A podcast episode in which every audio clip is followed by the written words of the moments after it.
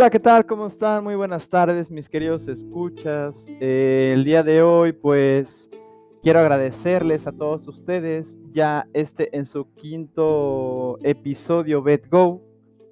Eh, precisamente, pues, vaya, estoy sumamente feliz eh, agradeciéndoles que ya somos más de, creo, de 10 países diferentes eh, bueno, no voy a comenzar la transmisión sin antes agradecer a nuestros amigos, desde luego México, por supuesto, todos mis colegas, amigos quienes me están escuchando, a Perú, a Estados Unidos, Colombia, Portugal, Chile, Panamá, Bolivia, Argentina, Guatemala, El Salvador, Honduras, ya estamos por esos lados, este, aquí con su, con, este, con con su programa BetGo. Y pues, em, no antes, sin dar un, vamos a decirlo de esta manera, em, un agradecimiento a todos aquellos colegas que están ahorita cursando el curso de fisiología veterinaria, eh, igual en partidos por BetGo, y que de hecho, pues bueno, ya vamos por el segundo curso, donde se abrieron dos dos, grupos nuevos y que a su vez, pues bueno, se otorgaron algunas becas para los estudiantes de la Universidad Autónoma del Estado de Hidalgo, de la cual pues yo soy orgullosamente egresado. Y pues bueno, sin más, eh, comenzamos. El día de hoy vamos a hablar uno de los temas eh, más importantes eh, y no solamente a salud veterinaria, sino también involucrando la salud animal eh, de lo que es o lo que son precisamente los ectoparásitos. ¿Y qué son los ectoparásitos? ¿Con qué se comen? Pues los ectoparásitos son literalmente las pulgas, las garrapatas, los ácaros que afectan precisamente a nuestros animalitos. Y ustedes se preguntarán, ¿por qué es tan importante hablar de ese tema? Total, nada más afectan al perro, ¿no? O al gato. Eh, pues no. Eh, realmente es, es, una idea errónea pensar que estas especies, estos insectos, estos parásitos, y de hecho ectoparásitos, son solamente eh, peligrosos para los animales, cuando recordemos que nosotros también pertenecemos al reino animal, nosotros independientemente de la creencia religiosa que llegasen a tener, queridos escuchas, eh, somos parte de los primates. Entonces, eh, los ectoparásitos también nos afectan a nosotros. Hay alguna, algunos que no nos afectan tanto como otros, pero a final de cuentas nos pueden afectar ya sea de forma directa o de forma indirecta. ¿Ok? Bueno, pero para empezar, vamos a explicar por qué se le llaman ectoparásitos. Ecto significa que está fuera de, eh, significa que están por fuera del organismo. No confundir un parásito o parásitos internos con parásitos externos. Son cosas muy diferentes. Los parásitos internos son precisamente todos aquellos eh, bichitos, vamos a decirlo de esa manera, eh, que están por dentro del organismo. En el caso de los humanos, mm, por ejemplo, Tenia solium o lo que conocemos vulgarmente como solitaria. Ese es un ejemplo de un endoparásito o parásito interno. Otro ejemplo que inclusive también afecta a los perritos, a los gatitos también, puede ser Ancylostoma caninum. Ancylostoma es un parásito que en el ser humano llega a ocasionar larva migrans o larva migrante. Pero bueno, esos son parásitos internos. Y los parásitos externos son precisamente lo que son las pulgas, las garrapatas, son insectos que se encuentran en el medio ambiente y afectan a nuestros animalitos. Pero ahora ustedes dirán, bueno, mi perro nunca sale, eh, mi perro no se va a contagiar nunca de esas pulgas o garrapatas, ¿no? Eh, querido escucha, también eso es un mito y una mentira.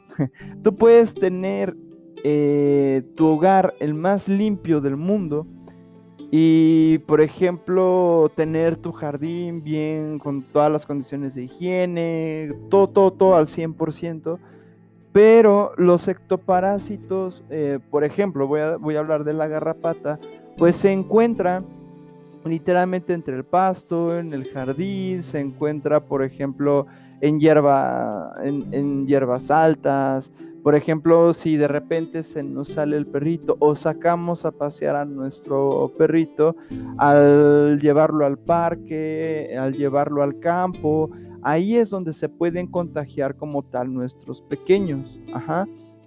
En el caso de las pulgas, eh, hay que descartar uno de los grandes mitos, dado a que la pulga realmente no es que no es que sea imposible, pero no es que se dé una transmisión real nada más de vamos a decirlo, de la pulguita entre el perro y el perro, sino que la realidad es que estas pulgas, estos ectoparásitos se encuentran, sí se pueden contagiar de esa manera, pero el mayor índice de contagio es cuando están en el medio ambiente, ajá, y requieren de, como son parásitos hematófagos, o sea que comen sangre, eh, buscan precisamente a su hospedero, en este caso el perrito o el gatito, se suben en al, pelaje del animal, comienzan a migrar hasta llegar a la zona de la epidermis o a la región de la piel de tu animalito y ahí comienza, este, pues bueno, su proceso, ¿no? Eh, ¿Qué es lo que hace la pulga? La pulga literalmente eh, come sangre, ya lo había comentado, es un parásito hematófago. Eh, arriba del perrito pues se reproduce, las hembras van a ovopositar, o sea, van a dejar sus huevos, ajá, van a, vamos a decirlo así, este, van a defecar arriba del perrito, en fin, van a llevar a cabo parte de su ciclo de vida. Entonces, al estar parte de su ciclo de vida arriba del perro, pues vamos a decirlo, claro que es importante que trates a tu perrito contra estos ectoparásitos. Y ojo, ¿cómo controlar eh, a estos ectoparásitos? Ya no podemos aceptar la idea de los jabones, vamos a decirlo, con criolina, todo ese tipo de cuestiones, porque a, pesar, o pues sí, de que se ha utilizado de manera ancestral, eh, pues realmente ya no tiene función. Los insecticidas llegan a ocasionarle muchos problemas a los perritos. Y ojo, no es que forzosamente bañar al perrito cuando tiene una manifestación muy elevada de estas pulgas sea malo que lo bañes con un shampoo o jabón antipulgas. A final de cuentas, eh, estos jabones tienen la finalidad de acabar precisamente con, vamos, hay un término médico que se conoce como hiperparasitosis o, o hiperdiseminación. Eso significa que tienen una cantidad muy elevada de ectoparásitos, de una cantidad muy elevada de, de estas pulgas puedes bañarlo con ese jabón para quitarle el exceso, para quitarle, para matarle a las pulgas que están arriba de tu perrito, pero tu paciente va a requerir de otro tipo de tratamientos. Algunos tratamientos, eh, vamos a decirlo, de diversas marcas que vienen en forma de tableta, que precisamente estas tabletas van a tener un tiempo de duración en tu perrito. Eh, dependiendo las marcas, que no voy a mencionar ahorita, pero que bien tu médico veterinario te puede asesorar, eh, o ya sea que busques asesoramiento por parte de nosotros, pues puedes utilizar eh, pastillas que lleguen a tener un periodo de duración de cuatro semanas, cinco semanas. Hay algunas que te, ah, que te pueden llegar a durar hasta 12 semanas, ¿no? Vamos a decirlo de esta forma, son tabletas que son sumamente seguras para controlar a los ectoparásitos y que no van a ocasionar de manera secundaria un trastorno como tal en el paciente, sino son literalmente productos muy, muy, muy seguros que van a ayudar a que tu perrito se encuentre de manera más saludable. ¿Y sabes qué es lo mejor de todo esto? Que estas tabletas, ajá, te van a ayudar a, evitar como tal un segundo rebrote, si se puede decir así. Van a evitar que llegue otro tipo de parásito o que lleguen estos mismos parásitos y que lo vuelvan como tal a contagiar.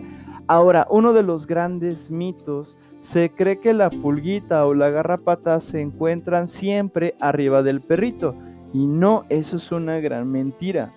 Las pulgas usualmente se encuentran, nuevamente lo reitero, en el medio ambiente. Entonces, sí, desde luego que es importante que trates a tu perrito, a tu gatito.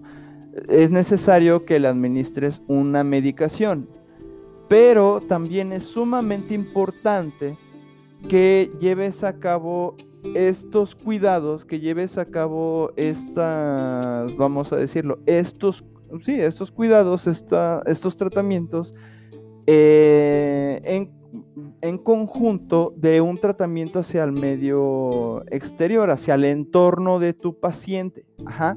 ¿Cómo lo vas a manejar en el entorno de tu paciente? Desde luego, con la fumigación, que es una de las mejores opciones. ¿Sale?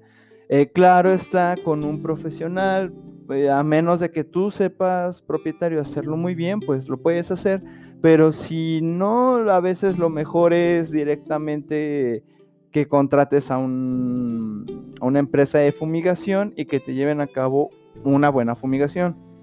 Ahora, también parte del éxito del tratamiento de los ectoparásitos es no frenarlos. Eh, uno de los, yo supongo que han escuchado hablar de las pipetas que precisamente, reitero, no voy a decir marcas, pero que son unas pipetas que se ponen en la región dorsal, bueno, en la espaldita del perrito o del gatito y que te funcionaban contra las pulgas y las garrapatas. Todavía tienen cierta función, el problema es que ya se ha demostrado eh, cierta resistencia por parte de estos ectoparásitos hacia eh, lo que son, eh, vamos a decirlo, hacia lo que son estos medicamentos. Entonces, ¿qué es lo que ya se está haciendo? Pues buscando las alternativas para evitar esa resistencia y que al mismo tiempo, pues tengan su mayor eh, efectividad, ¿no? Índice de efectividad. Otra cosa sumamente importante, propietario, es que al momento de tú brindarle una medicación, ten en cuenta que esto es de por vida, independientemente de que tu perrito no salga o de que tu perrito tú lo tengas muy bien cuidado, muy higiénico, lo lleves a las estéticas eh, caninas, que ojo aclaro, no es lo mismo llevar a una estética que llevarlo a una revisión médica. Son dos cosas muy diferentes, ¿ok? Entonces, eh, de manera periódica, ya sea con el producto que quieras utilizar, tú tienes que darle protección precisamente a tu perrito, eh, ya sea una vez al mes, una vez cada cinco semanas o dependiendo la marca de tu pastilla, una vez cada 12 semanas o se hace tres meses, ¿ok? Y ese siempre, siempre, siempre, siempre, siempre, siempre, siempre administrarlo. Y también tener una disciplina de una vez al menos cada tres, cuatro meses, cinco meses, llevar a cabo un proceso de fumigación general. Ahora, para finalizar, ¿por qué es tan importante controlar estos ectoparásitos?